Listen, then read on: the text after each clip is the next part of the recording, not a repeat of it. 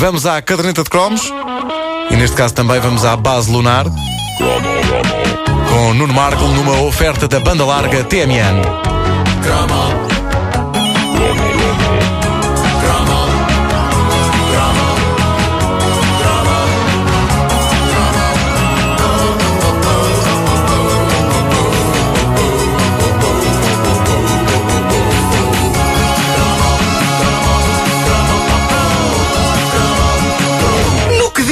Respeito eh, às séries de ficção científica, havia um certo clubismo. Ou seja, havia as pessoas que eram do Sport Lisboa e Star Trek, havia as pessoas que eram do Espaço 1999 Futebol Clube e havia as pessoas que eram do Galáctica Clube de Portugal. E isto gerava quase pancadaria. Eu confesso que pertencia aos adeptos do Espaço 1999, porque na altura parecia mais avançado que o Star Trek. E mais avançado porquê? Bom, para começar, há a situação óbvia do Star Trek ser uma série dos anos 60 e o Espaço 1999 dos anos 70. Mas onde o Espaço 1999 cativava um jovem do fim dos anos 70, princípio de 80, era no facto ultramoderno dos indivíduos futuristas do Espaço 1999 usarem calças à boca de sino. Isso para mim significava modernidade, significava futuro. E a isso juntava-se outro pormenor extremamente futurista, que era o facto do tema musical ter guitarras elétricas e um certo tom de disco sound. Quase dava para abanar o capacete. Escutemos.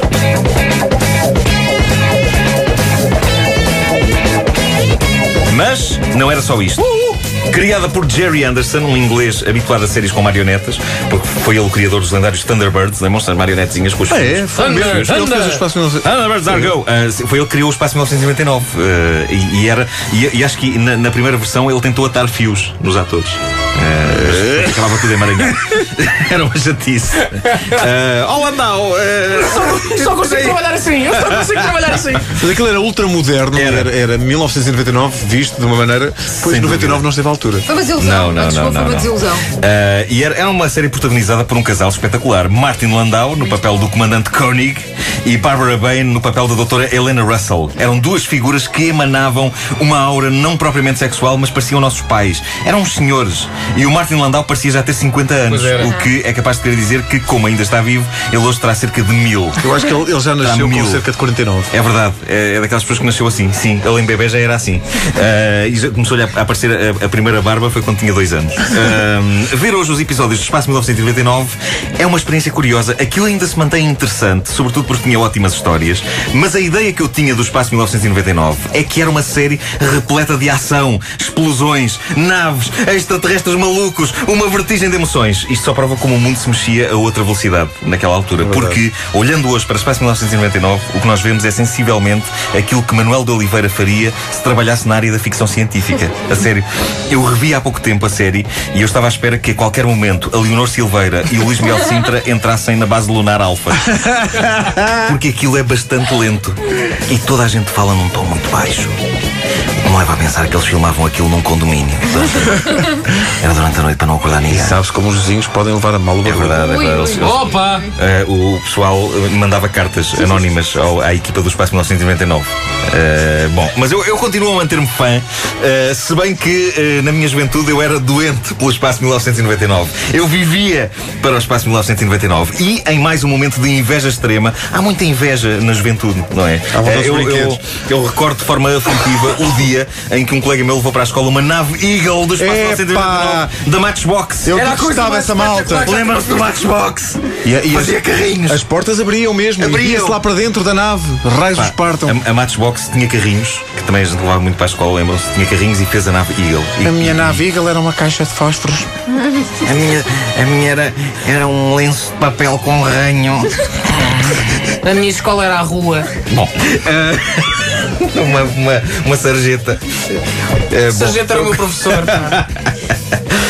Quase, quase me vieram as lágrimas aos olhos quando eu vi a nave Eagle do, do meu colega. Eu não descansei enquanto não comprei a minha própria Eagle. E sabem quando é que a comprei? Quando? Há apenas 5 anos. Eh, é daquelas coisas que uma pessoa luta quase uma vida inteira para ter. É como o Batman a vingar a morte dos pais. Ou o Fox Mulder a tentar perceber o que é que aconteceu à irmã. Finalmente, um dia. Em 2004, entro numa loja em Londres, já adulto, já velho e cansado, e lá está. Com isto tudo apanhado. Sim.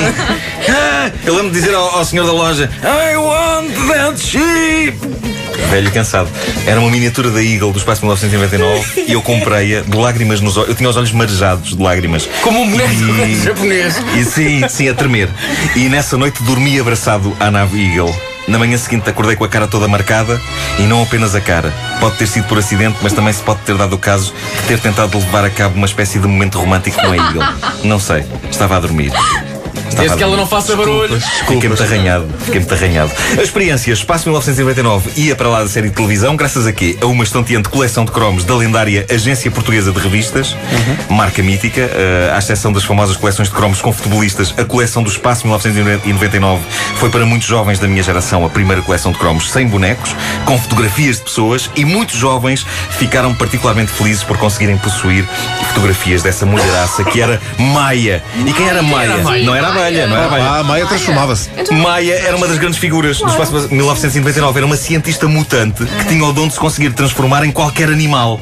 Era uma bela mulher, usava mini saia e entusiasmava um rapaz, apesar de ter uma espécie de um patilhame. Estranho. Tinha, tinha, tinha. Eh, mas a Maia conseguia transformar-se em tudo, desde um tigre até um periquito. É pá, é horrível quando estás com uma mulher e de repente ela transforma-se num Ui, periquito. olha, era por isso é que ela não era material de casar. Porque eu pensava assim: se ela se transforma num elefante à meia da noite, não ganhamos para camas. E eu ainda acabo com as costas rebentadas. E ela fica de Portanto, trombas. Maia, pois fica, literalmente. Não era para casar. E para namorar, era com algum cuidado. Pelo simples não, era de levar bananas connosco, não fosse ela mudar para macaca. Bom, a, a- a ideia de Espaço 1999 era maravilhosa. Nesse ano distante e muito maluco de 1999. Uh, 1999! Uh, Já passou há, há 11 anos. Bom, a, a- a humanidade tinha base na Lua e o camandro, ok? O que é que sucede? Sucede que um belo dia arrebenta uma coisa na Lua. Há uma explosão nuclear e a Lua sai disparada pelo espaço. Sai da órbita da Terra e lá vai ela, qual nave de pedra, à deriva pelo espaço. E nela, 311 pessoas lideradas pelo comandante Koenig, figura a quem nas brincadeiras de escola nós chamávamos Camanda. Julgando que Commander era o primeiro nome dele. Eu, como sempre, nunca fazia de Camanda. Eu fazia de indivíduo sem nome, da tripulação. Ou, na melhor das hipóteses, fazia o papel do cientista, o Dr. Victor Bergman. Dito assim, parece uma coisa nobre, mas não era grande coisa para ser uma brincadeira de escola. Era um velho careca. Que, se bem me lembro, sofria do coração. Que péssima personagem para ser no recreio da escola. Mas o Camanda ia sempre ao bonitinho da turma. Quanto à doutora Helena, o drama era que nem sempre havia miúdas com vontade de brincar ao espaço de 1999. Resultado. Elas eram umas cortes. Alguém tinha de fazer o papel da doutora. Não me digas que Adivinha para quem é vez- que sobrava isso? Era para Não. ti. Era para ti. Pois, Doutora, eu queria brincar, Tu eras a eu doutora. queria brincar. É por isso que um jornal mal intencionado um dia deste ainda faz uma manchete a dizer Nuno Marco foi travesti. Sim, fiz de doutora Helena Russell uma vez por outra nas brincadeiras do espaço 1999, mas não me vestia de mulher, hein? Nem, nem tinha de beijar o camanda. Na verdade só se percebia que eu estava a fazer de mulher porque os meus colegas me chamavam Helena. Helena, Helena, depressa. E lá ia eu. Não era grave, tendo o facto de eles continuarem a chamar-me Helena depois da brincadeira já ter terminado. ainda hoje há pessoas nem bem fica que passam pelo número. Sim, sim. Helena. Le- Lenita, Anda lá, Leninha. Lenita, tenho-te ouvido na rádio. Como era simpática, era Lenita Gentil. A caderneta de cromos na Rádio Comercial, disponível também em podcast em radiocomercial.clix.pt, sempre numa oferta banda larga TMN. Amanhã há mais. A seguir na Rádio Comercial, os Green Day, a partir do Porto, dos estúdios da Tenente Valadim, emissão com a Marta Santos. Bom dia, faltam 8 minutos para as 10 da manhã.